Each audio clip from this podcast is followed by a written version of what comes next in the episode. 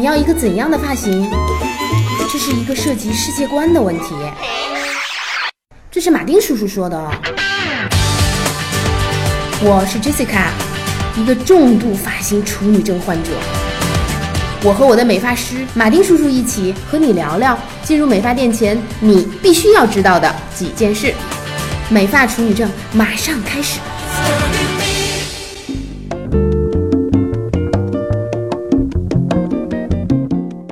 头发，只剪烦恼。Hello，大家好，我是 Jessica。我是马丁。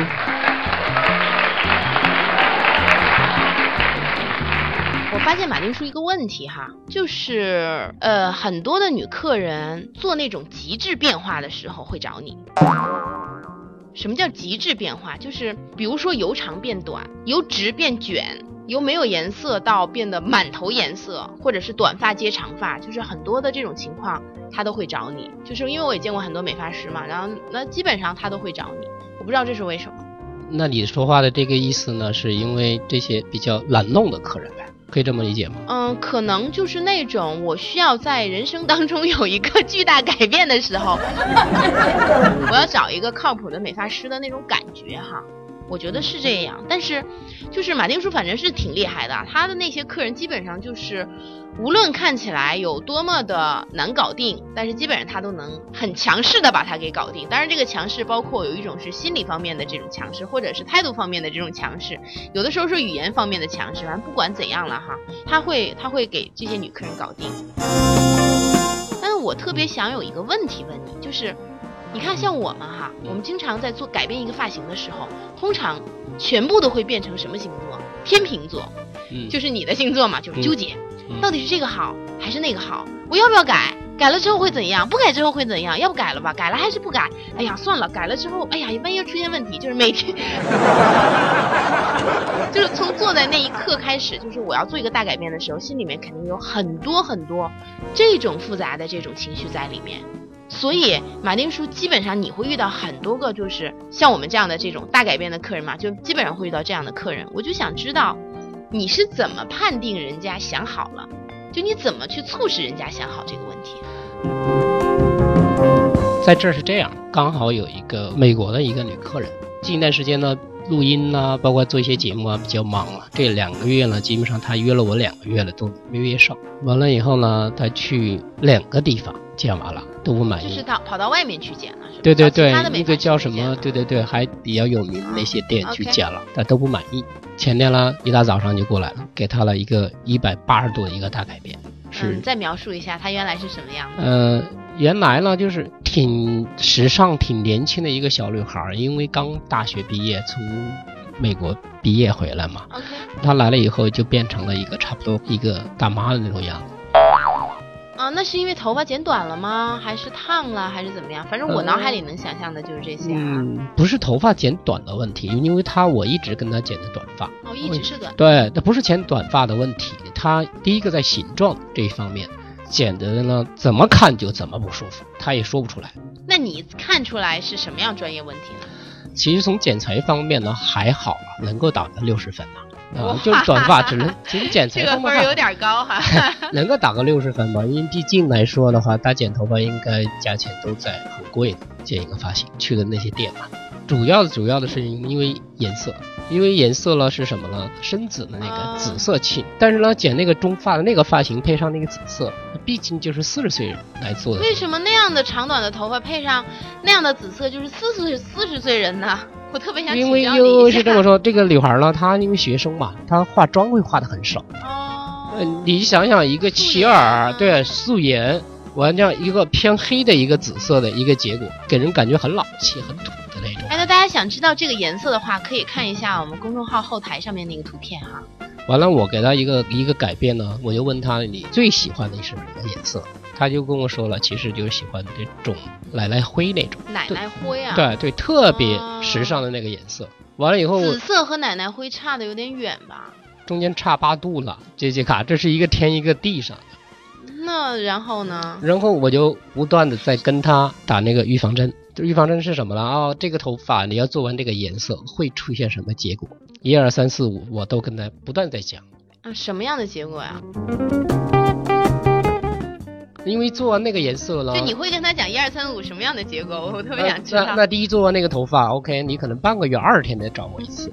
为什么呢？哎，因为它稍等一下哈会褪色我们就正好在这儿就嗯普及一下这个这个嗯知识了，嗯就是说我们现在经常能看到很多欧美明星也好，或者国内吴亦凡是吧？嗯之前漂了一个那个奶奶灰，嗯那那个奶奶灰颜色的确是很时尚。那我特别想知道，他对于那个头发，他要把我们原来那个黑色素、对黑对对对色素把原来的黑色素拿掉，对对吧？退下去，然后变成就是就很黄很黄的那种淡黄色的那种头发，然后才能再上其他的颜色，那样看起来才会像我们看到色板上。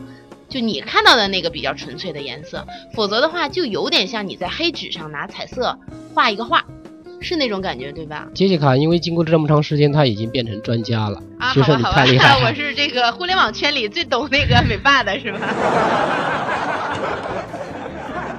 因为要把那个颜色拿掉了以后呢，它其他的一些炫色才能够上上去，尤其上这种炫色，第一个染发的频率得提高了。比方说原来染两个月染一次，现在可能变成二十天、一个月得染一次。你想保持这种鲜艳度，可能一直得染，这是一个问题。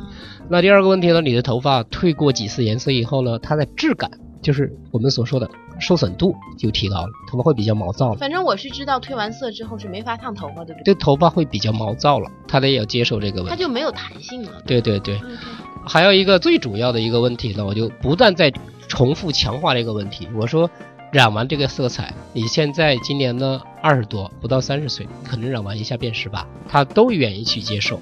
好，对完了，最后呢，就在就下手了爱安慰了他一下。还有最后一招，就安慰他对，安慰他一下。我觉得是呢，因为人呢就要就要不断的尝试新的东西，尤其是在每个不同的年龄层。这有可能是你的第一次，也有可能是最后一次。创业不就可以去随心所欲，想干什么就干什么？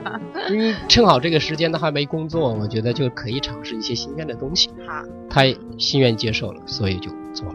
哦，那所以总结来说，马丁叔，你对于你的那个客人，就是很纠结要大型改变的这种大改变的这种客人，通常会有一套路数，对不对？你给总结一下这一套路数。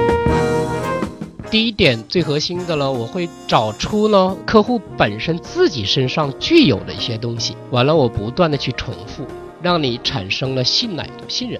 第一点就是产生信任的问题。第一步要产生信呃任。，对哦比方说这个呢，杰西卡，你的头发的前面有一个漩涡，这是个人秘密，你也说。那有漩涡呢，那如果剪比较短的刘海肯定会分开。对的。对啊所以我，只能剪后刘海儿。对啊，那这个时候呢，那如果我上来说啊，就告诉你，因为你这前面有个漩涡，所以不能剪短的刘海的话，那你是不是对我的信任度会提高？因为我了解你，嗯，对吗？还有一个呢，呃，比方说头发比较少的人，其实每个少的人的心中都有一个头发多的梦。啊，因为我头发多，我不知道。对 对啊，你你可以这样，有少的人呢，基本上百分之九十以上了，都会喜欢呢，就把头发变得更多。是但是这个是所以你会劝他们接头发吗？接头发，因为我要看他自己在家里打理的状况，而考虑他接不接头发的问题。啊，所以这个话呢，是从我嘴里说出来，就是我把你想象中的梦说出来的提前。啊，这也是最我去想一下哈，对哎可能我会对你产生一种专业感。对对，会不断的去强化这一块的信任度，让就是我说的都是你想要的，那这样呢，你对我信任度有哦了，是，这是第一个。好像是有这样的。对啊，第二个呢，就是因为有什么，在碰到特别大的改变了以后啊，我会做一个就是呃，比方说预防针这一块儿，就是在你对的预防针就是说，比方说长头发一下剪短，但是呢，每个人你长头发跟着你有的十几年，有时二十年，那突然变短了，啊，这是在习惯程度有很大的一个对，就怎么不适应不好看嘛。，对不适应的，就比如说我那朋友是吧？对对对，这是不适应的问题。那这一块呢，我会在下剪刀之前呢，我不断强化，剪短了有可能还没有长头发好看，那你会怎么办？所以会在这一块把他的预期再降低，不断的降低、降低、降低。那会不会走掉啊？这时候客人会不会走掉了？说反正你给我设置了这么多的，有可能，我觉得你也有可能给我做不好，所以我就扭头走了吧。目前呢，在我这儿来呢，还没有一个说走掉的。那好吧，对，目前还没有，因为为什么有前面的一个信任度，他是我跟我说的是很有信任。顺序。对对对，第一个就首先你信任我，然对对后我再给你降低对对对预期，而不是对说我先对对对降低你预期，这事儿你干不了哈，对对对然后就有可能不好看哈，然后你就走了，没有信任了吗。对对对，因为其实际上就是说，那第一步你是信任我的，第二步呢，我就是说把这个信任这个东西有可能做得很好，这个东西我尽可能把它的预期降到最低，让你去接受它。好，那第三步就是我做出来了，远远超出你的预期了，好的好的。所以一下就会接受。啊，基本上嗯，嗯、我设想了一下当时那种场景哈，就呃，还是我还是可以接受的，尤其是我脑袋前面这个旋儿的这个问题，这就是我为什么留了这么长时间的头发，然后始终这个发型基本上没怎么改过，的确是没有办法，前面这个旋儿你你也是对吧？嗯对如果对处理，就我的头发很大的一个问题是，如果我把这个头发留成一个偏分的话，两边都是长的话，就是我只能就像贞子一样那样出门，她那个头发全在前面。然后如果我剪成薄刘海儿的话，就会有一侧头发就像这个叫什么麦浪一样弯在了一边，是吧？就永远吹不好。那只能用后刘海，用后面的那个头发，就是用这个什么脑袋顶上最正中的那部分后头发盖下来，把里面那个弯曲的部分盖住。其实里面还是弯曲的。这是马丁叔给我这么多年给我实验的这个最成功的一个一个成果。好吧，那我觉得大家如果有什么呃想法或者好的问题的话，在我们微信公众号后台回复我们，我们会挑出呃最有意义的和最有代表性的问题，在节目里给大家做出回答。拜拜。拜拜。